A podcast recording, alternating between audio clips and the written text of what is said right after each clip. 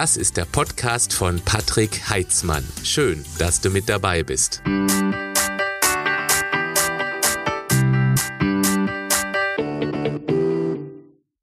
Herzlich willkommen zu einem neuen Experteninterview. Heute ein sehr spannendes Thema, aber gut, wir haben immer spannende Themen, aber heute geht's mal in Richtung Meditation. Und das ist ein Thema, was mich persönlich sehr interessiert, weil ich weiß, wie sehr in den fernöstlichen Ländern dieses Thema präsent ist und wie hier im Westen dieses Thema völlig unterrepräsentiert ist. Ich habe heute aber für dieses Interview eine echte Expertin gewonnen, die sich intensiv mit diesem Thema auseinandersetzt. Und diese Expertin heißt Josephine Worsek. Hallo Josephine Worsek, schön, dass du mit dabei bist. Hallo Patrick. Ja, so, jetzt bin ich schon, jetzt bin ich schon direkt beim Du. jetzt ist die Frage, ob wir das machen können, dass wir von diesem unpersönlichen Sie auf ein persönliches Du wechseln können. Gerne. Wunderbar. Natürlich. Großartig. Dann bin ich jetzt der Patrick und dann gehen wir jetzt doch von diesem Sie in das Du über. Josephine, du hast im Jahr 2012 einen Abschluss in Molekularbiologie gemacht, was ich auch hochgradig spannend finde. Mhm. Dir war aber schnell klar, dass du keine typische akademische Laufbahn oder eine Karriere in der Pharmaindustrie anstreben willst. Das finde ich äußerst äh, mhm. spannend und auch ähm, gut.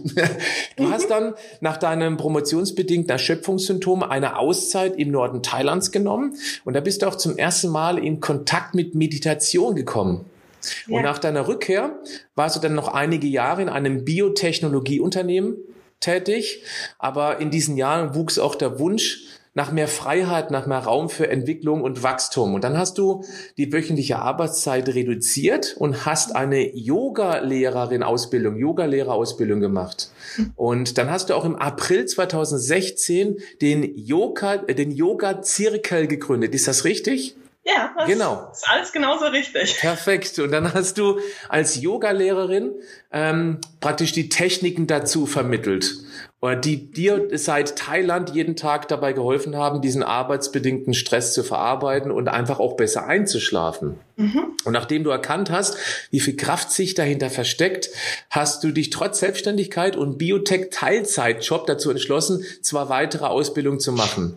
Du hast dann weitere Methoden zur Stressreduktion erlernt und ähm, aber letztendlich auch das hinten dran zu verstehen, wie die sich im Körper auswirken. Und das finde ich ganz, ganz spannend. Du hast eine Ausbildung zu, ähm, zum Wim Hof Trainer gemacht. Wim Hof, da bin ich mir sicher, werden die allerwenigsten kennen. Wir werden nachher drüber sprechen. Finde ich eine ganz, ganz spannende Geschichte. Und du bist auch ausgebildete Heilpraktikerin, hast den Abschluss Ende 2017 mit Erfolg gemacht. Und heute hilfst du Firmen dabei, den Mitarbeitern einen optimalen Ausgleich am Arbeitsplatz zu ermöglichen. Also nochmal schön, dass du mit dabei bist. Ja, vielen lieben Dank für diese Vorstellung. Du hast wirklich nichts, nichts vergessen und es schön zusammengefasst. Ja. Großartig, das freut mich. Das ist schon mal ein guter Einstieg. Ja. Josephine, warum ist es eigentlich so, dass Meditation im Westen schlichtweg noch nicht so etabliert ist wie eben im Fernen Osten, wo es ja wirklich ähm, gang und gäbe ist zu meditieren, wenn ich das ähm, richtig äh, wiedergebe? Mhm. Ich denke, ein Großteil liegt daran, dass es dort, es gehört einfach zur Kultur. Es gibt mhm. im täglichen Bild, es gibt Tempel, es gibt Mönche, die durch die Straßen laufen. Das ist, die Familien senden ähm, den Sohn für ein paar Monate oder für ein Jahr halt in den Tempel, um für dieses Jahr Mönch zu sein. Und dort lernt er auch Meditation. Das ist richtig verankert. Das hat einen großen Wert. Mhm. Also wenn der Sohn in den Tempel geht, das ist, es ist ganz Besonderes, dass sich die Familie und der, ja, der Sohn das sozusagen nicht nur leisten können, sondern auch die Zeit widmen. Also das ist ganz tief kulturell verankert schon seit, ja. kann man das sagen, seit Tausenden von Jahren? Ja, das kann man sagen, ja. Okay. Und und es hat ja offensichtlich auch einen großen Wert dort, also nicht nur einen, einen Wert für die Familie, auch einen spirituellen Wert. Es ist schon interessant, dass es dann so einen harten Cut gibt vom fernen Osten zu ähm, ja, Westeuropa, sage ich, oder zu Europa allgemein. Ja, also ich würde mir oft wünschen, wenn ich mit Freunden und Familie rede, ähm, dass wir einfach in unserer Kultur das mit einbringen würden. Also in Schulklassen zum Beispiel, ja. dass Kinder lernen, einfach schon auch Kinder durchleben in unserer Zeit unglaublich viel Stress in der Schule schon und dass man da einfach Kindern schon Methoden mit an die Hand gibt, wie sie besser mit Stress umgehen können, damit sich, weil später wird es ja eher noch mehr als weniger, mhm. dass es einfach schon ganz tief verankert ist in, in Kindern, wie es wie man Stress abbauen kann und ja, wenn man dann heranwächst, dass man immer wieder auf diese Methoden zurückgreifen kann. Das würde ich mir wünschen, aber es ist leider bei uns, ja, bei uns nicht so. Ja, aber du, du arbeitest ja daran. Ja, genau, auf jeden Fall. In meinem ja. Coaching, da spielt auch äh, Meditation eine, eine eine untergeordnete Rolle, weil es einfach so viel anderen Themenbereichen gibt. Deswegen auch immer die Problematik mit der Schule. Ähm, es ist, es wäre gut, es gäbe einfach mal so einen Kurs für die Kinder, damit die selber entdecken können, dass es interessant ist. Als Schulfach ist es, glaube ich, schwierig, weil was soll man denn noch alles lernen in der Schule? Sich richtig zu ernähren, zu kochen, dann Finanzen, dann Rhetorik. Es ist unglaublich, was auf der Schule heutzutage aufgebürdet wird, aber trotzdem ist Meditieren eine ganz spannende Geschichte, ebenso als Projekt mal als mhm. Schule anzugehen. Das sehe ich genau genauso. In unserem Coaching, da versuche ich einen möglichst leichten Einstieg zu finden über die sogenannte Kerzenmeditation. Ich weiß nicht, ob du die kennst. Du nix gerade, du scheinst es ja. zu kennen. Ja, ähm, was hältst du von einem Einstieg über diese Kerzenmeditation? Vielleicht ganz kurz, äh, magst du einmal kurz aus deinen Worten erklären, wie du die Kerzenmeditation vermitteln würdest? Mhm. Ja, also wenn ich das in Kursen mache, das mache ich tatsächlich, mhm. dann ist es so, dass jeder Teilnehmer eine kleine Kerze vor sich zu stehen hat. Und es kann einfach nur ein Teelicht sein. Mhm. Und das das Ziel dieser Meditation ist es, die Aufmerksamkeit und auch den Blick auf die Kerze, auf die Flamme zu richten. Und man ist dabei ganz ruhig und fokussiert sich wirklich nur auf die Flamme und versucht auch mal mit den Augen nicht zu blinken. Also mhm. dieses das ist ja auch tatsächlich wie der Atem ein System in unserem Körper, was die ganze Zeit autonom läuft, das Blinken der Augen sowie das Atmen, aber tatsächlich auch einer, den wir bewusst steuern können. Mhm. Und auch das gibt einen, ja, wie so eine Rückkopplung, dass wir lernen können, das autonome Nervensystem zu beeinflussen. Also man schaut auf die Flamme der Kerze, versucht nicht zu blinken mit den Augen und irgendwann kommt dann dieser Reiz, oh, ich möchte unbedingt zwinkern und dann darf man auch zwinkern und das macht man hm, vielleicht fünfmal, dass man zu diesem Punkt kommt und dann lässt man die Augen geschlossen. Und dann kommt ja dieses Bild der Kerze, bildet sich ja ab mhm. mit geschlossenen Augen. Und ich sage dann immer, versucht euch dieses Bild der Kerze hier in eurem, in das dritte Auge, sagt man im Yoga oder in der Meditation. Kann es total daneben liegen? Heißt es nicht Prana? Ähm, das ist was anderes, Atem oder? ist der Atem. Ach klar, natürlich. Es gibt aber, ja. wie, wie heißt dieser Punkt? Der ist das dritte Auge. Gibt es da nicht irgendwie noch einen Begriff? Ich habe da irgendwie liegt mir gerade was auf der Zunge. Ja. Hm. Okay, du aber gut, weil, es heißt einfach nicht. das dritte Auge. Okay. Ja. Über den Prana sprechen wir nachher noch. Genau, richtig. ähm, und dann kannst du das, dieses Abbild der, der Kerze in diesen Punkt lenken, schließt die, also mit geschlossenen Augen und beobachtest einfach nur das Abbild der Kerze mit geschlossenen Augen. Mhm. Und machst dann praktisch von einer offenen Augenmeditation kommst du zu einer mit geschlossenen Augen und kannst dann so sitzen bleiben und wirklich dieses Abbild bleibt ziemlich lange erhalten. Und wenn es irgendwann verschwunden ist, kann man den Prozess wiederholen. Um, so, so mache ich das jedenfalls in meinen Kursen. Ich glaube, da gibt es immer verschiedene Abwandlungen. Mit Sicherheit. Also bei mir sage ich immer, beobachtet eure Gedanken, weil man sollte keine Gedanken zu Ende denken. Das heißt, mhm. einfach mal versuchen, Gedanken frei in die Kerze zu schauen und das ungefähr mal 30 Sekunden durchzuhalten. Und wo man im ersten Impuls sagen würde, was 30, ist 30 Sekunden nichts zu denken, ist doch total einfach. Ist es eben nicht weil mhm. wir eben einen ununterbrochenen Monolog mit uns selbst führen und den mal gezielt zu unterbrechen, in diese Lehre reinzukommen, das ist eine echte Herausforderung in unserer industrialisierten Welt. Mhm. Ja. Und auch bei den Gedanken, gibt es eigentlich den Zustand, wo man wirklich nichts mehr denkt? Also wirklich absolut Leere ist. Kann man das erreichen? Ist das der höchste Zustand oder ist es, geht das gar nicht? Doch, man kann das erreichen. Man kann es durch langes, langes Üben, kann man diesen Zustand erreichen, wo man keine Gedanken mehr hat und ähm, auch andere Sinneswahrnehmungen nicht da sind. Also man hat, man nimmt keinen Geruch mehr wahr, man hat keinen optischen Reiz, man hat kein Körperbewusstsein, also keinen Zustand, wo man sagt, ah ja, hier liegen meine Hände auf den Knien, sondern wo man das alles, wo sich das alles auflöst und auch die Gedanken sich tatsächlich auflösen. Mhm. Mm am Anfang sind das so ganz kurze Momente. Das kann manchmal nur so eine Sekunde sein oder zwei. So ein Zustand wie kurz vor dem Einschlafen, sage ich mancher, wo man ja reingleitet in einen Zustand, wo man sich seiner selbst nicht mehr bewusst ist. Mhm. Was passiert da im Körper? Also mhm. du, du kennst ja diesen kann man da noch sagen Bewusstseinszustand? Ist es dann immer noch ein Bewusstseinszustand? ich sage dann immer, dass der Verstand einmal ausgeschaltet ist. Also ähm, in den spirituellen Kreisen redet man dann immer von, man hat ja diese drei, diese, der, den Körper, mhm. man hat den Verstand und die Seele. Und wenn man sozusagen das Körperbewusstsein wegnimmt, was nicht mehr da ist und der Verstand nicht mehr da ist, dann bleibt halt bloß noch die Seele oder das, ja, die zugrunde liegende, das zugrunde liegende Bewusstsein. Mhm. Ähm, okay. Ja. ja. Ähm, was passiert da im Körper? Warum ist das so erstrebenswert? Ich bleibe jetzt mal eher Richtung Fernosten, weil die machen das schon seit Tausenden von Jahren. Warum ist es erstrebenswert, ähm, völlig frei von Gedanken zu sein? Also was passiert da im Körper? Mhm. Ganz oft ist es ja leider so, ich weiß nicht, ob, ob du das von dir selbst kennst, aber ich kenne das auf jeden Fall auch von mir, dass die ähm, Gedanken ganz oft nicht so positive Gedanken sind, sondern ganz oft drehen sich unsere Gedanken im Kreis um Sachen, die wir morgen zu tun haben, die heute nicht gut funktioniert haben, die in der Vergangenheit irgendwann nicht gut funktioniert haben. Und es sind eher, es dreht sich eher um, vielleicht sogar um Ängste, auch um Zukunftsängste. Mhm. Und das ist sehr, sehr hilfreich für Menschen, diese Gedanken einmal lernen zu beobachten und zu merken, ich denke da schon wieder dran. Mhm. Und zu mehr so Aufmerksamkeit zu schaffen und dann auch in den Zustand reinzukommen, wo diese Gedanken gar nicht mehr da sind.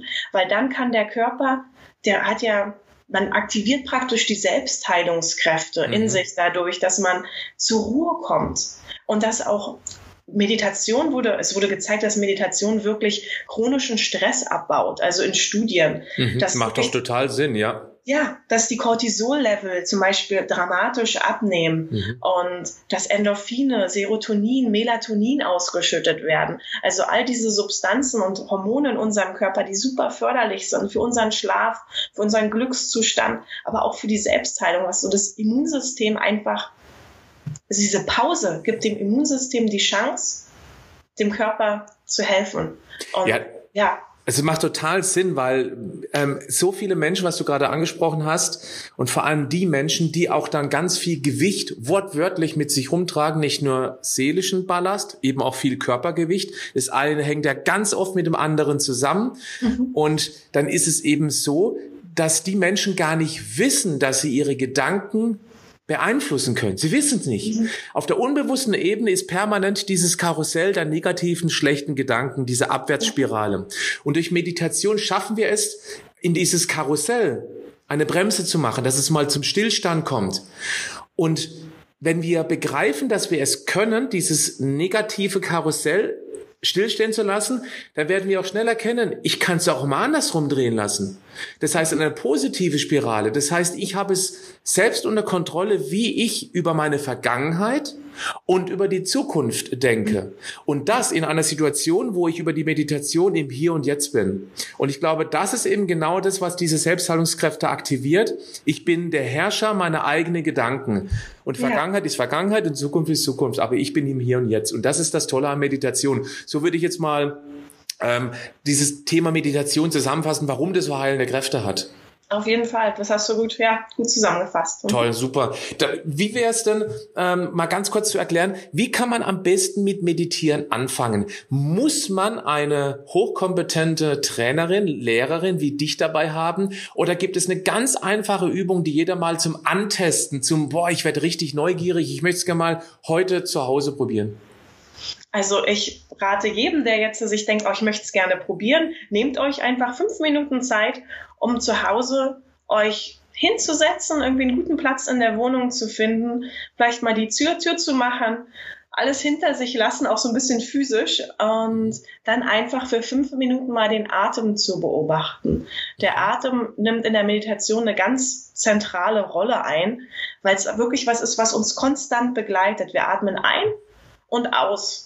Und ganz oft atmen wir sehr schnell ein und aus oder wir atmen nur hier oben in die Brust. Nur flach, gerade in Stresssituationen, ja. Mhm. Mhm. Und gar nicht so sehr in den Bauch. Und von daher sage ich am Anfang, so man sich einfach hinsetzt für fünf Minuten, das muss gar nicht mehr sein, fünf Minuten hinsetzen, Augen zu machen, versuchen das Gesicht zu entspannen, die Schultern mal sinken zu lassen ähm, und dann einfach nur den Atem beobachten, wie er einströmt in den Körper und wieder rausströmt. Und das ist ein super, ein super Einstieg, weil man hat dann praktisch seinen Atem als ja als den Guide ähm, in die in die Meditation. Man, den hat man immer dabei und das ist glaube ich, eine super Einstiegsmeditation. Und das Tolle ist ja auch, dass der Atem einen ganz klaren Rhythmus vorgibt. Also man macht es nicht abhängig von äußeren, ähm, von äußeren Dingen, die ja permanent beeinflusst werden können von was anderem, sondern der Atem ist dann extrem gleichmäßig und auch hier also ich versuche gerade eben zu reflektieren, was ich daraus mitnehme aus diesem Interview. Wenn man anfängt, über den Atem nachzudenken, ihn zu spüren, dann merkt man auch, ich kann das selbst beeinflussen, wie tief ich in diese Anfangsmeditation reingehe, wie tief ich diesen Atem spüre, ob ich dann mit, mit der Luft in die Lunge reinwandere, alles durchspüle, schlechte Sachen wieder rausnehme. Mhm. Das ist, ist ja alles, was im Kopf passiert. Mhm. Und wenn man das einmal spürt, wie viel Kraft die eigenen Gedanken über den Körper haben, dann gibt einem das auch Zuversicht, wenn man vielleicht gerade, wenn man krank ist, ähm, dem Körper nicht so viel zutraut. Mhm. Auf jeden Fall. Also ich Du, du, hast schon gesagt, ich arbeite auch super gern mit Visualisierung, also wo man sagt, man kann sich vorstellen, dass man weißes Licht einatmet mhm. bis runter in den Körper, vielleicht in den Bereich, wo man auch gerade Schmerzen hat oder mhm. wo was nicht so funktioniert, wie man es gerne möchte. Und dann kann man sich vorstellen, wie man wie Rauch ausatmet, wie man das super. sozusagen loslässt. Die Kraft Und, der Bilder, ja. Mhm. Und es ist sehr, ja, das ist sehr, das macht was hier und auch im Körper. Mhm. Ja. Gibt es eine optimale Dauer für Meditation? Ich glaube, ich kenne die Antwort, aber so, so von bis, was ist alles möglich?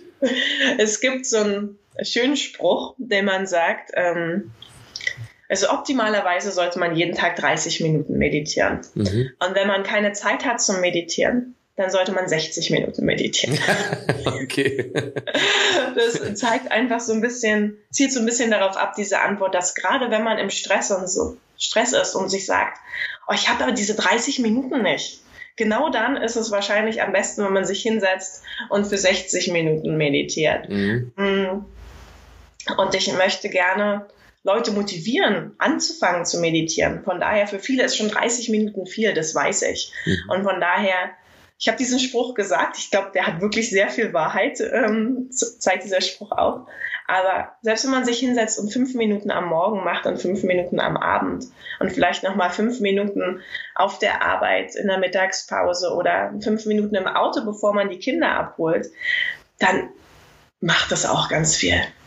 Also ich kann mir das richtig gut vorstellen. Ich habe keine Zeit, da machst du 30, 60 Minuten, weil man nach, wenn man das wirklich ein einziges Mal schaffen würde, mhm. was die wenigsten wahrscheinlich erstmal angehen würden, aber wenn sie schaffen würden, würden die erkennen, das war gar kein Stress. Und das Leben, die Erde dreht sich trotzdem weiter, auch wenn ich jetzt eben eine Aufgabe nicht erledigt habe, die total wichtig ist. Aber ich fühle mich extrem gut, weil ich, mhm. weil ich mir Zeit für mich genommen habe. Und das ist ja das, was typisch westlich ist. Wir versuchen es allen möglichen Menschen recht zu machen und vergessen uns selbst dabei. Und deswegen macht es total viel Sinn, wenn du keine Zeit hast, machst du 30, 60 Minuten, auch wenn es erstmal völlig irrwitzig klingt. Ja. Du hast aber gerade noch was Wichtiges gesagt. Du hast gesagt, morgens fünf Minuten, mittags fünf Minuten vielleicht, bevor man die Kinder abholt, weil mit Kindern ist es anstrengend. ähm, also das heißt, es gibt auch keine optimale Meditationszeit, gibt's nicht. Mm, nee, ich glaube, man kann, wenn man bestimmte Zeiten wählt, kann man einfach wenn man fünf Minuten am Morgen nimmt, dann kann man diese Zeit nutzen, um vielleicht auch eine Intention für den Tag zu setzen. Also, was würde meinen heutigen Tag zu einem guten Tag machen? Mhm. Was ist mein Ziel für heute? Und wenn man sich das einfach sozusagen, bevor man in die Meditation geht, nochmal verinnerlicht, dann bringt es natürlich was. Oder wenn man auf Arbeit ist und man merkt, oh, da sind so viele E-Mails im Posteingang und ich muss noch zu dem Meeting und das muss ich eigentlich auch noch dem der Person zusenden. Manchmal ist das Beste, was man machen kann, ist für fünf Minuten sich hinsetzen und mal tief durchzuatmen im wahrsten Sinne, weil danach die Aufgaben einfach viel einfacher und schneller, effektiver ähm, ja. zu bearbeiten sind und man manchmal zu Lösungen kommt, auf die man vorher gar nicht gekommen ist, weil man so im Tun ist, so im Reagieren. Und mit einmal, wenn man wieder bei sich ist und in der Ruhe, dann so, ah, das kann ich so machen. Und dann geht alles viel, viel einfacher. Und ja, bei einer Meditation Mhm. Es hört sich total logisch an, weil das kennt bestimmt jeder. Im Stress reagiert man ausschließlich. Mhm. Aber ja. wenn man dann draußen mal so einen gemütlichen Spaziergang macht und die Vöglein zwitschern hört, den Windrauschen hört, dann fängst du plötzlich an, da fallen dir Dinge ein, an die du vorhin überhaupt nicht gedacht hast. Da wirst du nämlich aktiv und nicht reaktiv. Du mhm. wirst kreativ. Und das ja. kann man eben mit Meditation, nicht jeder kann rausgehen und einen Spaziergang an der frischen Luft machen dann, aber er könnte eben dann diese zwei, drei, fünf Minuten meditieren, um mhm. eben tatsächlich von diesem reaktiven Zustand in den aktiven Zustand zu kommen. Mhm. Ja. Das ist super. Und das, das empfehle ich. Und ähnliches kann man auch machen. Zum Beispiel, wenn man im Auto sitzt, die Kinder, Kinder abholt oder vor einem wichtigen Business-Meeting. Man weiß, man fährt jetzt zu einer Präsentation bei einem Kunden, sich einfach nochmal diese fünf Minuten nehmen für mhm. sich selbst, Atmung, und der Auftritt ist nachher ein ganz, ganz anderer. Und wenn man viel ruhiger ist, viel mehr Gelassenheit und Ruhe und auch Kraft ausstrahlt. Und das merkt der Gegenüber. Das merken nicht nur Kinder, das merken auch, auch erwachsene Menschen ja. im, im Business-Kontext, dass du bist geerdet, du weißt, warum du hier bist, mhm. du hast ein Ziel und ähm, das vermittelt man, das strahlt man aus. Mhm. Und ja, ähnlich mache ich das am Abend mit den fünf Minuten, dass ich sage, was ist denn heute, was hat heute richtig gut funktioniert, wofür bin ich dankbar? Super. Ja, Worauf das bin ich Dankbarkeitsritual. Mhm. Ja, Genau. Ja, viele und, Menschen gehen so mit diesem negativen Gedankenkarussell ins Bett, was alles nicht funktioniert hat. Also ich erkenne aus dem Gespräch heraus, Meditation ist die Kunst, den Fokus richtig zu lenken. Mhm. Bei vielen, die werden gedacht, es mhm. denkt mich. Mhm. Und äh, durch Meditation schaffe ich es, von diesem Gedanken, wie er war, einen Fokus zu schaffen auf das, was gut ist, um zu erkennen, die Welt ist für mich, nicht gegen mich. Ja. Super. Ja. Mhm. Gibt es auch irgendwie so eine Anzahl an ähm, Häufigkeiten? Meditieren, wie häufig sollte man jeden Tag oder oder also gerade am Anfang sollte man das dann jeden Tag konsequent machen, um da einfacher in diesen Rhythmus reinzukommen? Oder ist es egal, einmal die Woche oder wie auch immer? Ich empfehle das tatsächlich jeden Tag zu machen und dass man sich am besten Anker setzt im Tag, weil oft ist es schwer, neue Routinen reinzubringen in den Tag, das weiß ich auch. Und wenn man dann aber einen Anker sich setzt und sagt, jeden Tag nach dem Aufstehen, vielleicht mache ich das noch im Bett, vielleicht setze ich mich einfach nur im Bett aufrecht hin und mache fünf Minuten, während ich noch im Schlafanzug sitze, sozusagen, mache ich meine Meditation. Dann ist es ein super Einstieg in den Tag. Und ebenso am Abend, wenn man dann sagt, so, oh, ich gehe jetzt ins Bett und ich lieg schon hier, ich habe jetzt so mit dem sozusagen den Tag hinter mir gelassen und jetzt sind fünf Minuten vorm Einschlafen noch für, für mich, dann ich würde sagen, täglich ist definitiv gut und am besten das im Tag verankern an Sachen, die immer wieder auftreten. Mhm. Und das ist ja zum Glück das Aufstehen und das Einschlafen. Mhm. Ja, und das sind auch optimale Unterbewusstseins-Sendezeiten. Das darf man nicht dabei vergessen.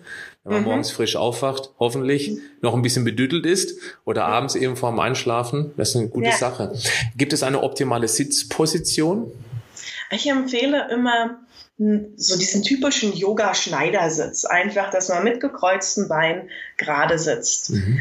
Ähm, ich weiß, dass es für viele Menschen, die eher auf Stühlen sitzen, gar nicht mehr so eine bequeme Position ist, weil die Hüften und die Knie ähm, vielleicht Probleme haben. Von daher ist auch auf einem Stuhl aufrecht sitzen vollkommen in Ordnung, dass man beide Beine also nicht überschlagen die Beine, sondern einfach beide Füße auf dem Boden aufstellen, sich gerade hinsetzen, mal versuchen nicht hinten anzulehnen, sondern aus eigener Kraft zu sitzen, Hände auf die Knie legen. Das sind so die, die Positionen, die ich empfehlen würde. Im Liegen merkt man ganz oft, dass es gerade bei Anfängern dazu führt, dass man einschläft.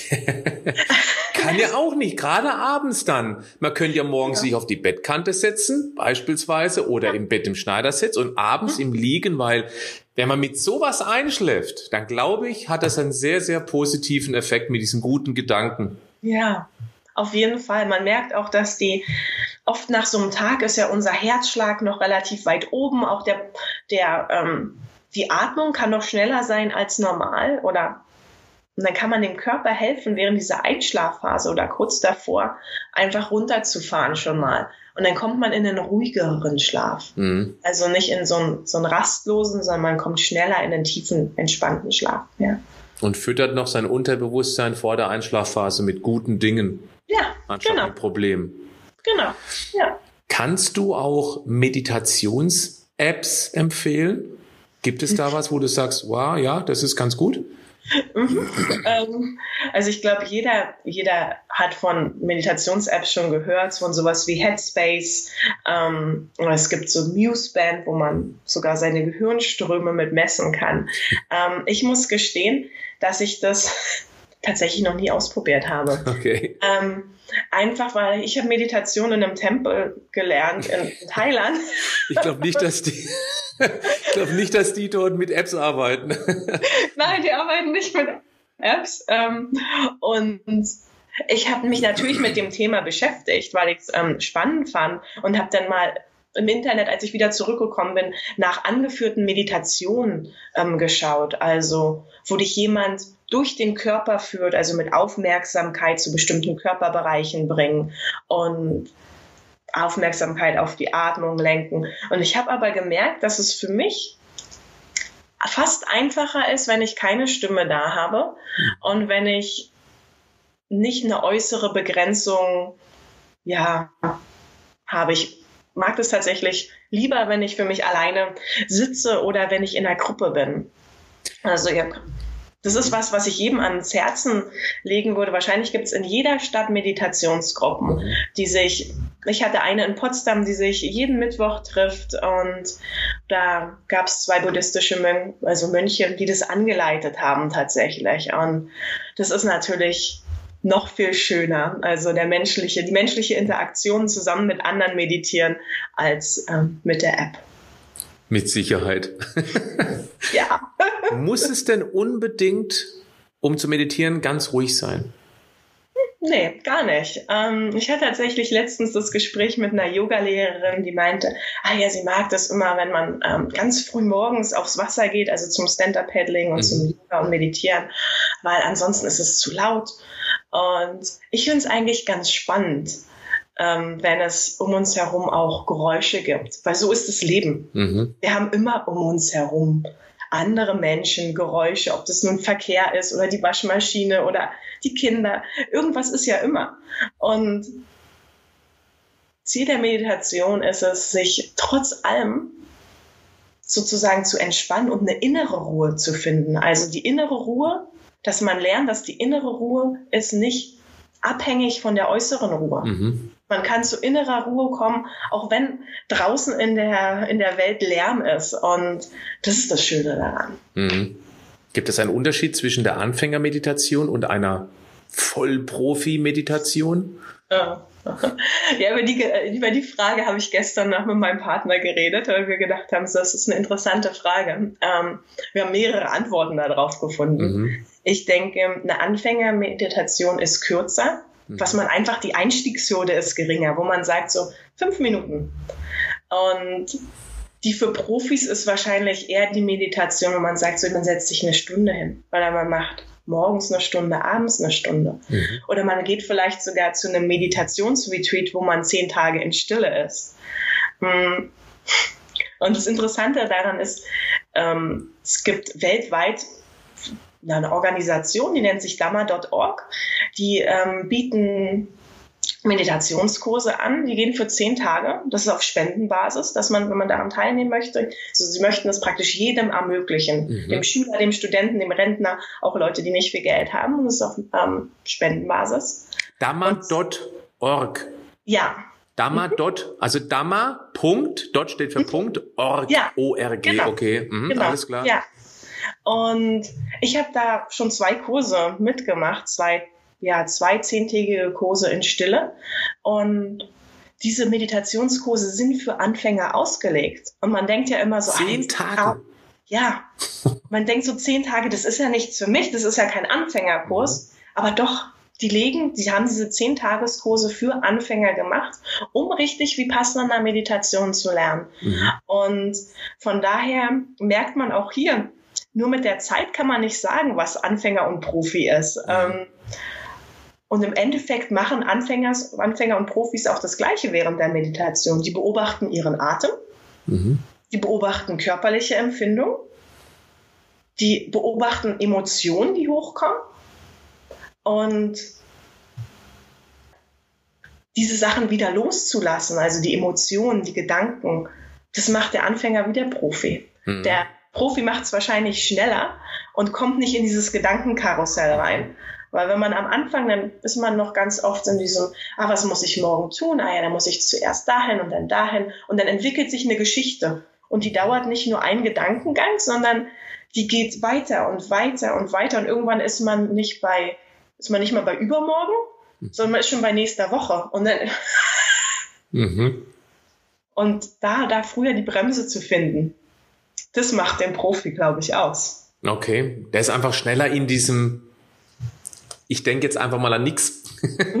Ja. ja, und mit der Achtsamkeit. Einfach mhm. mit der Achtsamkeit zu merken, ah, ich denke schon wieder. Ja, ja, genau. Mhm. Ja. Ja klar, wenn ich überlege, so ein, so ein zehntägiger geführter Kurs, der ist ja auch verbindlich irgendwo. Da sitzt du da drin Mhm. Anstatt zu Hause, zu Hause sagst du nach, nach zehn Minuten, ich kann nicht mehr. Oder es klingelt oder ich muss jetzt was erledigen. Aber mhm. bei zehn Tage kurz sitzt du da und alle anderen, da kommt der Gruppendruck auch noch mit dazu. Mhm. Da stehst du nicht auf und sagst, so, das war's jetzt, ich kann nicht mehr. Mhm. Vielleicht sogar, wenn du irgendwo hingereist bist. Also je größer die Hürde ist, um da hinzukommen, desto einfacher wird es wahrscheinlich auch die zehn Tage durchzuhalten. Mhm. Deswegen ja. glaube ich sogar, dass der zehntägige Kurs für Anfänger sogar noch besser geeignet ist als für die Profis, weil die würden es auch zu Hause eventuell hinbekommen. Mhm. Ist das mhm. so richtig zusammengefasst? Doch, ich kann mir das, also du hast es sehr gut geschlussfolgert, das stimmt auf jeden Fall. Wenn man erstmal, man stellt sich ja auch gedanklich darauf ein. Ja. Man sagt für diese zehn Tage, äh, man sagt schon den Bekannten Bescheid oder im Betrieb Bescheid, ich bin nicht erreichbar. Ja. Ich habe kein Telefon. Mhm. Ihr könnt mich, könnt mir keine E-Mail schreiben. Mhm. Ähm, man stellt die Auto-Reply-Funktion ein auf allen sozialen Medien und sagt, ich bin einfach mal offline. Mhm. Und das macht es natürlich auch einfacher.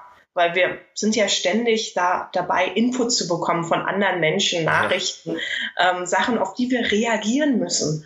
Und oder denken, wir müssen sofort reagieren. Ja. Und dann ist es natürlich, wenn man sich diese zehn Tage Stille gönnt, eine ganz, ein ganz anderes Setting. Na klar. Ja. Mhm.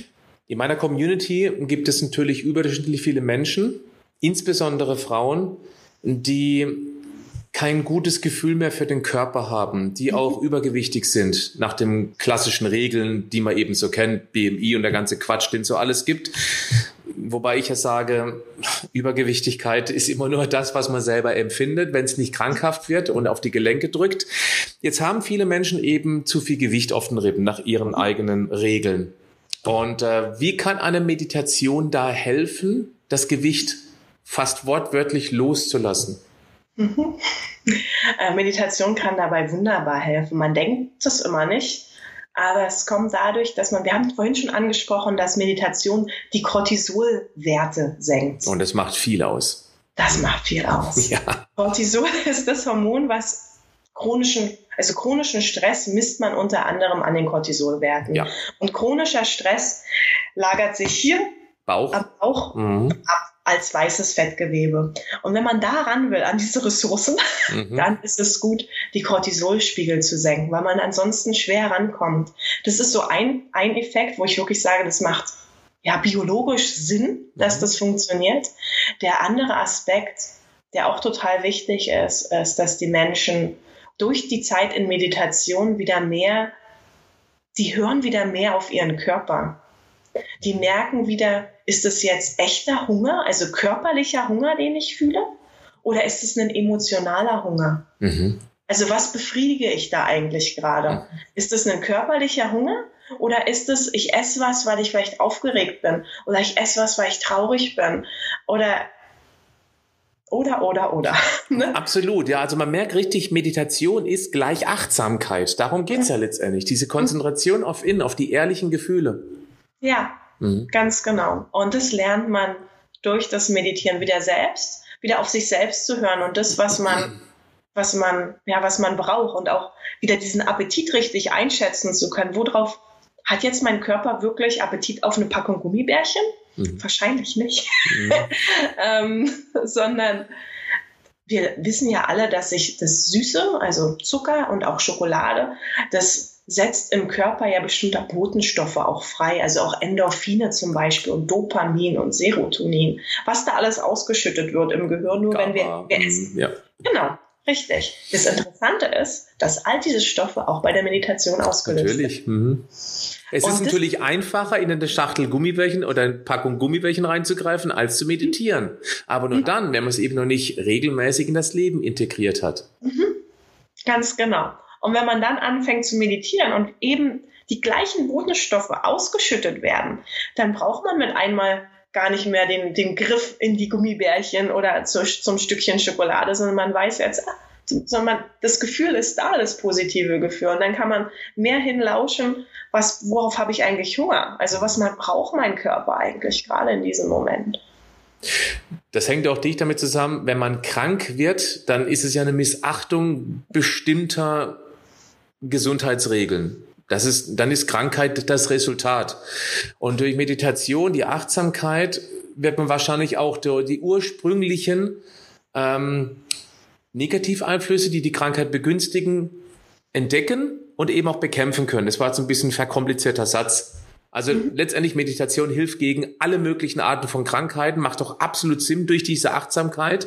Mhm. Ich denke mal, da würden wir uns auch wiederholen jetzt, warum das so wirkt. Ich würde dich gerne mal fragen, hast du einen Fall persönlich erlebt von einem Menschen, der wirklich schwer krank war, meditiert hat und dann geheilt wurde?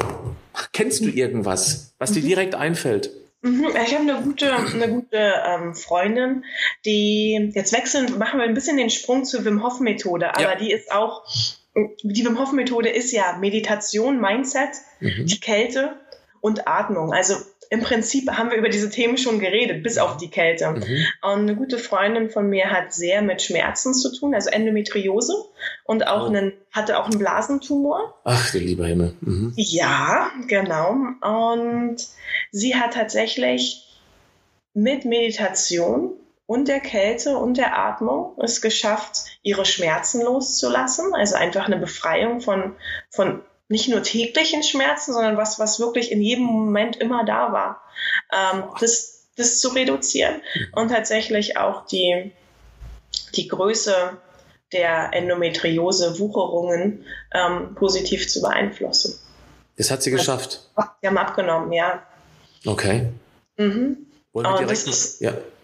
Und das ist natürlich ein Beispiel, was ich total, wo ich total happy bin für die Person. Und wenn ich, ähm, wenn wir uns jetzt so schreiben oder wenn ich sie auf Instagram sehe, dann ist fast jeder Post oder ziemlich viele Posts über Meditation und Eisbad und ja, Meditation im Eisbad. Und das ist ganz interessant zu sehen. Also es hat sie richtig aufge, aufgesaugt. Ja.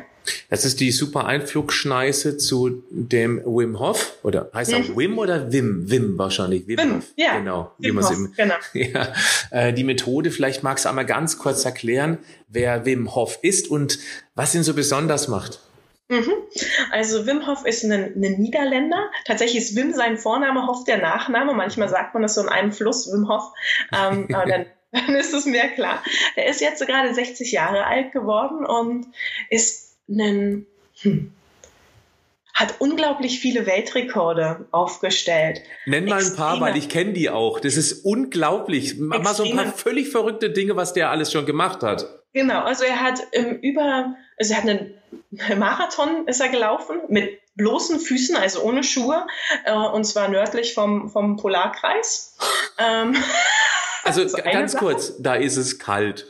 Da ist es sehr, sehr kalt. Da ist es nicht kalt, da ist es extrem kalt. Barfuß. Ja. Mhm. Barfuß. Unglaublich. Richtig. Ähm, kurze Zeit später hat er mit den Füßen, die also durchaus da auch Symptome gezeigt haben durch die Kälte, ist er fast den äh, Mount Everest ähm, sozusagen über die Todes, er ist über die Todesgrenze geklettert, ohne T-Shirt, in Badehose. Nee. Äh, ja, ähm, und er saß auch schon für zwei Stunden in einem Becken mit Eiswürfeln gefüllt, also mit Wasser und Eiswürfeln zwei gefüllt. Stunden. Zwei Stunden. Und ganz oft hören wir ja so, ach, wenn du ins Eis einbrichst, dann bist du sozusagen nach ein paar Minuten, ähm, ja, stirbst, stirbt man. Mhm. Und er ist praktisch das lebende Beispiel dafür, dass man äh, durchaus zwei Stunden oder unter bestimmten Voraussetzungen bestimmte Menschen, die trainiert haben, für zwei Stunden genau. meistens können. Und trotzdem nur zur Sicherheit, liebe Kinder, bitte nicht nachmachen. Sehr gut, Patrick, ja. sicher, sicher. Mhm, auf jeden Fall. Also okay. wir werden uns ja noch ein bisschen über die Wim Hof Methode unterhalten und ähm, wie kamst du in Kontakt damit? Mm, hm. Ich habe ein Video gesehen, die ähm, eine Reportage über Wim, mhm. wo er in Badehose einen Berg in Polen hinaufgeklettert ist, die Schneekoppe, 1600 Meter. Ähm, er hatte einen Reporter dabei, der das Gesamte gefilmt hat und sie waren also zu dritt, die Freundin des Reporters, Wim und der, ja, und sind da hoch und ich habe das gesehen, das war 2015 und ich habe gedacht, das möchte ich auch machen. Also so, aber aus dem Nichts heraus. Also Im ich Bikini. Keine, ja, im Bikini. ähm, ich hatte keine Vorerfahrung mit der Kälte in irgendeiner Art und Weise. Ich mag es immer noch warm, warm und kuschelig auch so und mal so. Aber ich kann besser mit der Kälte umgehen inzwischen. Aber ich habe das gesehen damals und gedacht, das möchte ich, das möchte ich machen. Also aus dem Nichts heraus. Und das Video ging weiter und Wim erzählte über die positiven Effekte der Wim Hof Methode und dass das alles wissenschaftlich bewiesen sei. Und da wurde natürlich der Molekularbiologe in mir mhm. sehr, na, also da, da wurde ich neugierig und habe mir gedacht, das muss ich mir angucken und habe mir die wissenschaftlichen Studien runtergeladen, die man ja öffentlich auch findet, habe mir das durchgelesen und habe gedacht, Mensch, das macht wirklich Sinn. Das sind signifikante Ergebnisse, zwar mit kleiner Gruppenzahl, aber das sind signifikante Ergebnisse. Und das ist super spannend, was dieser Mensch nicht nur selber kann, sondern auch anderen beibringen kann, mhm. Was sie machen können. Und zu dem Zeitpunkt habe ich noch in einem Biotech-Unternehmen gearbeitet. Ähm, und wir haben eine Kooperation gemacht mit Wim Hof oder der Organisation hinter Wim Hof und einer Universität in den Niederlanden, Radboud University, um noch eine weitere Studie zu machen.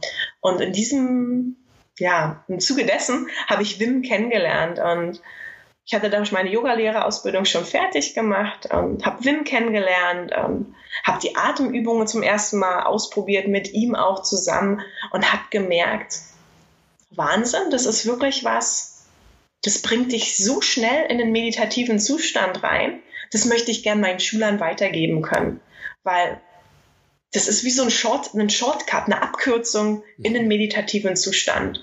Und ja, so hat dann so kurze Zeit später habe ich mit der ähm, mit der Ausbildung begonnen zum Hof Instructor. Du hast mich jetzt neugierig gemacht, weil das ist eine spannende Kombination. Du bist ähm, du bist Molekularbiologin mhm. und wolltest dann wissen, wie wirkt sich Kälte auf den Körper, auf die Zelle auf, mhm. aus. Mhm. Kannst du das äh, den Nicht-Molekularbiologen äh, einmal in aller Kürze erzählen, was da mhm. passiert? Ist bestimmt nicht einfach, mhm. weil du viel mehr darüber weißt, aber vielleicht kriegt man das irgendwie so ein bisschen bildlich hin. Was passiert da? Ja, also ich glaube, der, der größte Effekt der Kälte äh, sagen wir erstmal auf den Körper, weil das ist tatsächlich ein bisschen einfacher, wenn wir unser Körper als System ähm, erstmal anschauen. Wenn wir in Eiswasser gehen oder selbst nur eine kalte Dusche nehmen, was da passiert ist, dass sich unser gesamtes Blutgefäßsystem, das zieht sich zusammen. Die Venen machen, also sozusagen von einem großen Durchmesser, wenn wir das so hier so sehen können, machen die sich ganz klein, mhm. ähm, so dass der Blutfluss reduziert wird. Das Ziel davon ist, dass wir weniger Wärme über die Hautoberfläche abgeben. Das ist die Erklärung dahinter. Mhm. Was jetzt interessant ist, ist, dass man, wenn man wieder warm wird, dann passiert sozusagen aus den Venen, die gerade so sind, die werden wieder groß. Mhm. Und was wir dadurch erreichen, ist ein kardiovaskuläres Training. Mhm. Unser gesamtes Blutgefäßsystem. Und wenn wir uns dann überlegen, dass ähm, kardiovaskuläre Erkrankungen global die Haupttodesursache sind, dann wird die ganze Sache nämlich richtig, richtig spannend. Also das ist so der, der erste super wichtige Effekt der Kälte auf den Körper. Mhm wenn man sich die Wim Hof Methode als Gesamtteil anguckt, in der Studie wurde betrachtet, wurde auch die Atmung betrachtet, Meditation, Mindset und die Kälte, also alles drei zusammen, mhm. Dann hat man gemerkt, dass die Wim Hof Methode das Immunsystem moduliert. Das heißt, Entzündungsparameter wurden gesenkt. Mhm. Also alles, was proinflammatorisch wirkt in unserem Körper, ging runter. Mhm. Das sind sogenannte Interleukine. Und von denen gibt es sozusagen die Guten und die Bösen. Und die Bösen wurden reduziert in der Anzahl, während die Guten nach oben gingen. Das heißt, der Körper kann jetzt kann effektiver spezifisch Krankheiten ähm, packen. Mhm. Also das spezifische Immunsystem wird aktiviert. Dazu gehören zum Beispiel alles, was mit Antikörpern funktioniert. Also B-Lymphozyten, T-Lymphozyten. Da, da geht die Anzahl nach oben. Mhm. Während das unspezifische Immunsystem, was so eher unspezifische Antworten im Körper macht, sowas wie Fieber, Kopfschmerzen, Schwindel, also die Sachen, die man nicht unbedingt möchte, gerade mhm. weil unsere Gesellschaft mehr und mehr Probleme hat mit Entzündungen im Körper, die gar nicht gegen eine Krankheit gerichtet sind, sondern eher gegen den Körper ähm, selbst. Und wenn man da dann reinguckt und sagt, aha, die Wim Hof Methode schafft also spezifisches Immunsystem nach oben und spezifisches Immunsystem nach unten, dann hat man die Antwort darauf, warum die Wim Hof Methode gegen so viele Krankheiten positiv sich mhm. aus. Ich arbeite unheimlich gerne in meinen Coachings mit Bildern, mit einer bildreichen mhm. Sprache. Und wenn ich jetzt höre, spezifisch, unspezifisches Immunsystem, dann kommt mir sofort dieses Bild. Wir haben Polizisten im Körper, unser Immunsystem. Mhm. Und diese unspezifischen, das sind die Gelangweilten, die, ähm, die, die haben nicht so viel zu tun in unserer völlig Hygienwelt, wo es kaum Kälteexpositionen gibt, wir immer warm kuschelig sind, immer genügend zu essen haben. Und ja, wenn die mal was zu tun haben, dann reagieren sie ein bisschen genervt. Dann haben wir eben dann Fieber, Kopfschmerzen, Unbefindlichkeitsstörungen. Die machen nichts so richtig, sie arbeiten nicht korrekt. Mhm. Das Spezifische, das sind die hoch ausgebildeten, also die, die sagen, okay, wir knallen da mal richtig durch. Ähm, wir wissen, dass wir gebraucht werden unter bestimmten Voraussetzungen. Wir gehen auch ganz gezielt gegen äh, besondere Probleme vor. Mhm. Ist jetzt extrem vereinfacht, aber kann man das so als Bild festhalten? Auf jeden Fall, ja. Das ist schön gesagt, weil genau das ist, ähm, was, was passiert im Körper, dass man ähm, dieses ja unspezifische, was so ein bisschen hin und her wuselt und reduziert. Und da kann man wirklich auch gerne an Kranke an alle möglichen Entzündungserkrankheiten denken, von Gelenk, also rheumatische Beschwerden, mhm. bis hin zu Diabetes wurde gezeigt, dass es auch einen positiven Einfluss hat, Meditation wie die Wim Hof Methode. Ähm, ja, und dass das Spezifische halt aktiviert wird. Mhm. Und da gibt's auch eine tolle Studie zu, aber das will ich, das glaube ich geht zu weit hier, aber wo wirklich gezeigt wurde, das ist das. Aber das reicht schon, weil dieses Bild, das macht ja auch total Sinn. Unspezifisch gelangweilte Polizisten, die mhm. nichts so wirklich zu tun haben, deswegen auch mal gerne querschlagen. Stichwort mhm. Allergien, ist ja auch mhm. natürlich ein Thema, ja. Ja. Also für mich ist eine Allergie ein relativ gelangweilter Körper.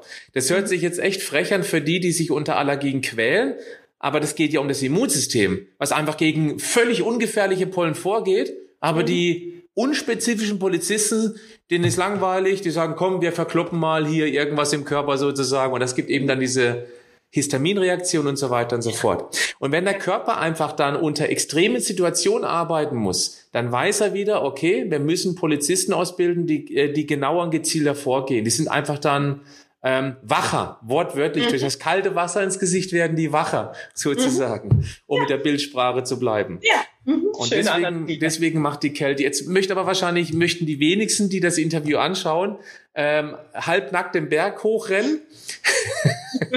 ja. Welche Möglichkeiten gäbe es denn, um das einfach so im Alltag auf eine, also so ganz langsam einzuführen? Mhm. Ich empfehle tatsächlich eine kalte Dusche. Das ist, das ist das Einfachste, weil wir alle duschen und Warmduscher gibt's auch das. Ja, genau, aber dann das vielleicht zu ändern, dieses Warmduschen, dass man sagt, also man, man kann gerne zum Anfang warm duschen, dann macht man Shampoo und Körperpflege schön mit, mit, der, mit der warmen Dusche. Aber spannend wird's dann, wenn man zum Ende einfach mal das Wasser auf kalt dreht. Mhm. Und auch da kann man sich langsam steigern. Man muss ja nicht gleich auf Maximum oh kalt gehen, ja. Sondern man kann ja auch sagen, oh, ich gehe erstmal auf mittelkalt mhm. und kann sich dann langsam ransteigern und dann sagen, so jetzt nehme ich mal ganz kalt. Und dann gibt's unterschiedliche Techniken, wie man eine kalte Dusche nimmt. Also ähm, ich fange immer ganz gerne einfach mit den Füßen an. Dann nehme ich die Hände, mhm. nehme ich die Arme hoch, nehme ich die Füße und Beine hoch. Und dann gibt's andere, die stellen sich direkt gleich kalt unter die, unter die Dusche. Äh, die, für den ganzen Körper. Ja. Aber da kann man mit rumspielen und einfach mal rausprobieren, ausprobieren, was für einen selbst gut passt. Und ja. dann kann man auch die Länge variieren natürlich. Ne? Also ganz offensichtlich von ein paar Sekunden bis hin zu ja, einer halben Minute, Minute, vielleicht sogar zwei Minuten unter der kalten Dusche stellen. Mhm. Ja. Ich stelle mir das gerade vor, ich, hab, ich mache das ja auch ab und zu mal und auch für mich ist es immer wieder eine Quälerei, aber es ist immer das Gleiche. Danach ist das Gefühl einfach super und zwar immer. Es gibt nie dieses Gefühl danach, oh, das hätte ich jetzt doch lieber lassen sollen. Nie. Es ist immer genau das Gegenteil. Oh, das war echt cool. Aber das ist eben typisch Mensch. Man muss sich erstmal in die Belastung reinjagen, um danach eben mhm. dann dieses gute Gefühl zu bekommen. Stichwort Endorphine. Beim Sport mhm. ist es nichts anderes. Sport ja. darf gerne sehr anstrengend sein. Man quält sich dadurch, um danach einfach dieses unfassbar tolle Gefühl zu haben. Wenn man das einmal erlebt hat, möchte man es gerne wieder haben. Mhm. Also ist die Idee hier von dir, dass man eben anfängt, nur mittelkalt zu machen, dann vielleicht nur die Hände zu machen, erstmal wirklich nur die Hände und vielleicht die Füße unten. Beim nächsten Mal mache ich die Hände und die Unterarme so ein bisschen länger, dann mache ich eben noch die Waden mit dazu, dass man sich von Tag zu Tag, von Woche zu Woche steigert. Und wenn man dann mal vergleicht, was man innerhalb eines Monats, man wird in einem Monat hoffentlich mehrfach duschen, oder auf Baden, was man da erreicht hat schon, dann ist es ja auch dieses Gefühl von Stolz, dass man sagt, wow, ich schaffe es jetzt echt 30 Sekunden unter einer eiskalten Dusche zu stehen, was man ja. sich am Anfang niemals zugetraut hätte. Und daran erkennt man wieder, was der Körper für ein phänomenales Konstrukt mhm. ist. Und dem muss man Respekt zollen. Und da hilft die Kälte, weil es aus den unspezifischen, faulen Polizisten hochaktive, sehr zielgerichtete, spezialisierte Einsatzkräfte macht. Ganz genau, ja. Sehr gut, wunderbar. Wie lange schaffst du es, kalt zu duschen? Mhm. Also ich mache das jeden Morgen tatsächlich, mhm. dass ich, dass ich kalt dusche oder, oder am Abend auch. Also je nachdem, wann ich, wann ich dusche. Und ich habe tatsächlich gar keinen Timer da dabei. Machst also du einfach, wie es ja gerade heute ich ist. Ich mache das nach, nach Gefühl, wie sich das, wie sich das gut anfühlt für mich. Und ähnlich mache ich das auch, wenn wir. Ähm, ich nutze immer ganz gerne.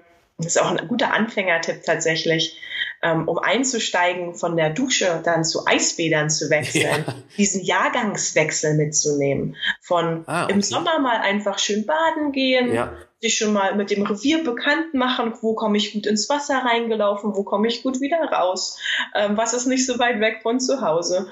Und dann einfach im Herbst weiterhin baden zu gehen. Und es wird so schrittweise kälter. Und dann auch im Winter vielleicht mal zusammen mit einem Freund, einer Freundin ähm, sich auch wieder ins Wasser reinzuwagen. Mhm. Und ja, im Eisbaden sagen wir, dass zwei Minuten schon alle positiven Effekte mit sich bringen. Zwei also, Minuten Eisbaden. Zwei Minuten Eisbaden gibt ja alle gesundheitlichen positiven Effekte. Von daher, da bin ich mir ganz sicher, das schaffen, schaffen die meisten.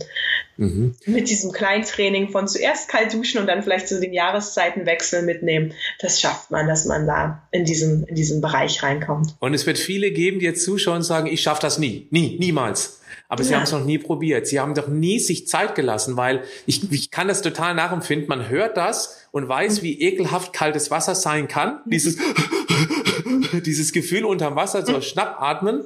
Mm, aber das ist eben genau wie beim Thema Diät, Ernährung. Viele denken, ähm, es geht nur, wenn ich von jetzt auf gleich alles umstelle.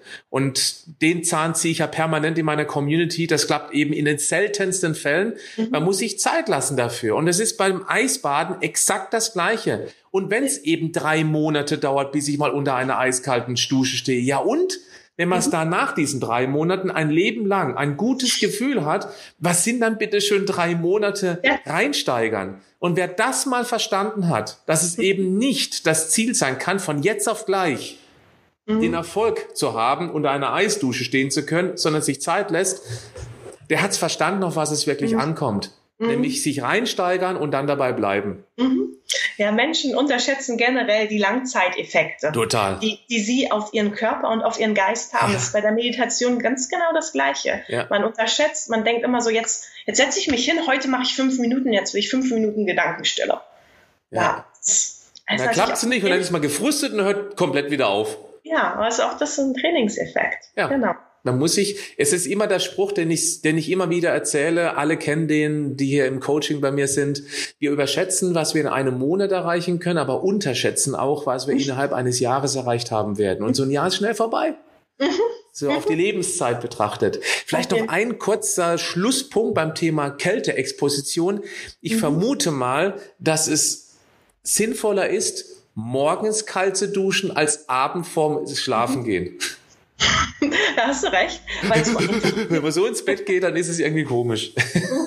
das aktiviert unglaublich so eine kalte Dusche. Es macht uns schön wach und frisch und man kann danach gut und aktiv in den, in den Tag rein, reinstarten. Ja. Ähm, ich für mich selbst merke auch, dass mich eine kalte Dusche tatsächlich auch runterholt. Also wenn ich, wenn ich abends eine kalte Dusche nehme, merke ich auch, dass ich total entspannen kann. Da gibt es Studien zu, ist recht spannend, zu sehen, dass auch bei Eisbadern, ähm, wenn man noch nicht so ans Eisbaden gewöhnt ist, dann hat man durchaus so eine Adrenalinantwort. Also so eine kurze, so einen kurzen Peak nach oben, dann fällt er wieder ab.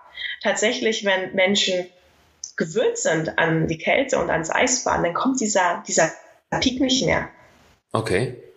Das heißt, das ist so, der Körper kann sich an diesen Stress gewöhnen und kann den sozusagen, das ist auch die Magie der Wim Hof Methode, man nimmt die Kälte nicht mehr als Stress wahr, sondern als Mittel in die Meditation zu kommen und mhm. zu sagen, ähm, loszulassen. Damit da keine Verwirrung reinkommt, für Beginner ist es sinnvoller, morgens kalt zu duschen. Für mhm. jemanden, der schon ein bisschen weiter ist, der kann es auch gerne abends mal versuchen. Vielleicht nicht direkt vorm Schlafen gehen, vermute ich mhm. mal, ja. aber eben dann irgendwann abends, ja? Ganz genau. Okay. Das passt. Gut, verlassen wir mal die Welt der Meditation. Herzlichen Dank für diese tollen Einblicke, wie einfach es sein kann, wenn man sich Zeit lässt, da reinzukommen. Auch mit dem Eisbaden, mit dem Eisduschen. Ähm, ich würde gerne noch so ein paar Fragen zum Thema Ernährung stellen. Wie wichtig ist dir denn eine gesunde Ernährung? Mhm. Also mir persönlich ist es, ist es sehr wichtig. Ähm, ich esse sehr viel Gemüse, Obst, versucht es regional mhm. ähm, zu beziehen. Ähm, ich bin selber Vegetarier mhm. und da auch da, wenn man schon, wenn man das schon sagt, dann gehen da auch die Welten auseinander. Nee, bei uns so. nicht. Das sind viele sehr, sehr aufgeklärt, ja. Ja. Ähm, und mir, ich esse sehr, sehr bewusst auch, wenn ich Eier kaufe, sind das auch aus ja, einer guten Haltung sozusagen ja. von einem Bauernhof. Äh, generell eher weniger Milchprodukte.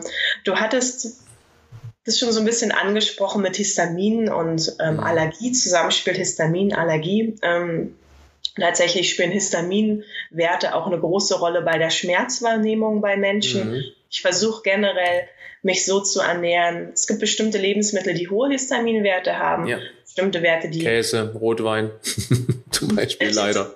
Ja, das sind Sachen, die ich tatsächlich vermeide in meiner Ernährung. Mhm. Ähm, also ich bin ich ernähre mich bewusst, mir geht es dabei weniger um Kalorien, sondern mehr ähm, um Sachen, was ist, was hat hohes ähm, Potenzial, das unspezifische Immunsystem zu aktivieren. Und da gibt es ein paar Sachen, die wirklich, ähm, also wie Omega-6 ähm, zum Beispiel, ja, mhm. bestimmte Sachen, wo ich sage, da bin ich vorsichtiger mit geworden, weil ich, ähm, das ist jetzt persönlich, aber diesen Einblick kann ich gerne geben, ähm, durch ein Seminar gelernt habe, dass ähm, Menstruationsbeschwerden tatsächlich auch sehr, dass man die beeinflussen kann.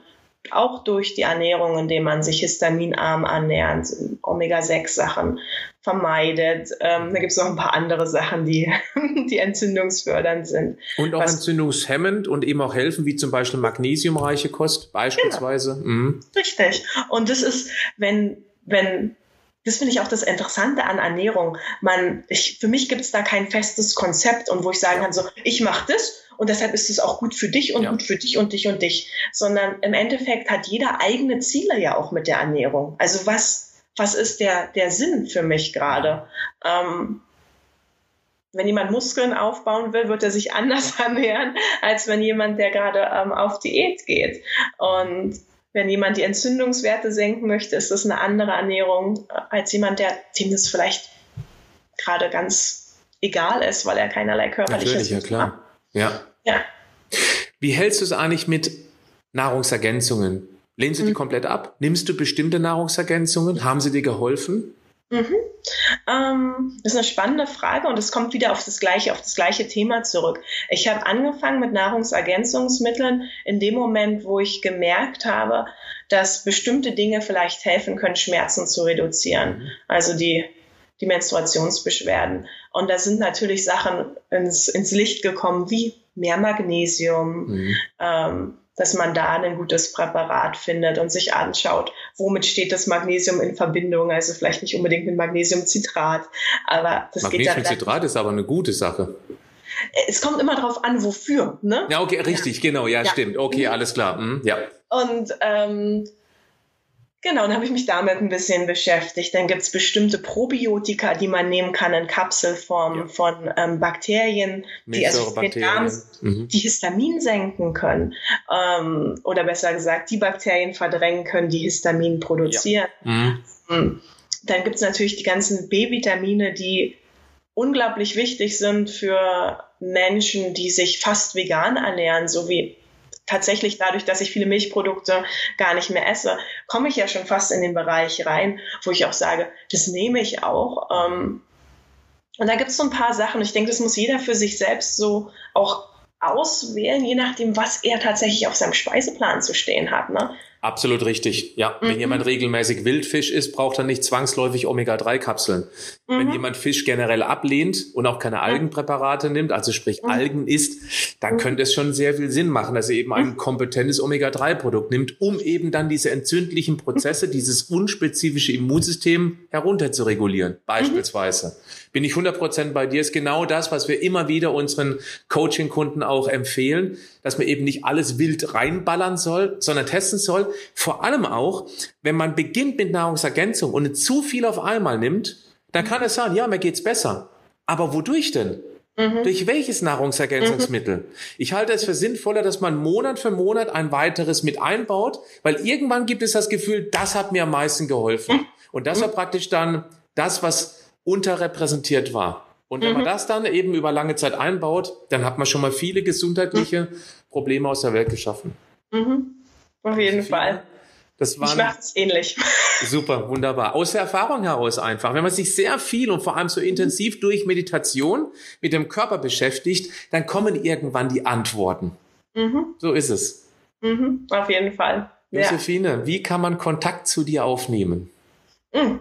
Man kann natürlich mich, mir einfach eine E-Mail schreiben. Das ist wahrscheinlich immer das Einfachste, weil manchmal tatsächlich bin ich dazu übergegangen, mein gutes Telefon, das ist meistens auf lautlos. Aber Meins auch immer. ganz genau. Also nicht wundern, wenn ich da mal nicht rangehe. Das wird wahrscheinlich in der meisten, in den meisten Fällen so sein. Aber einfach per E-Mail ist eine super Methode. Ähm, dann kann man sich verabreden zum Telefonieren.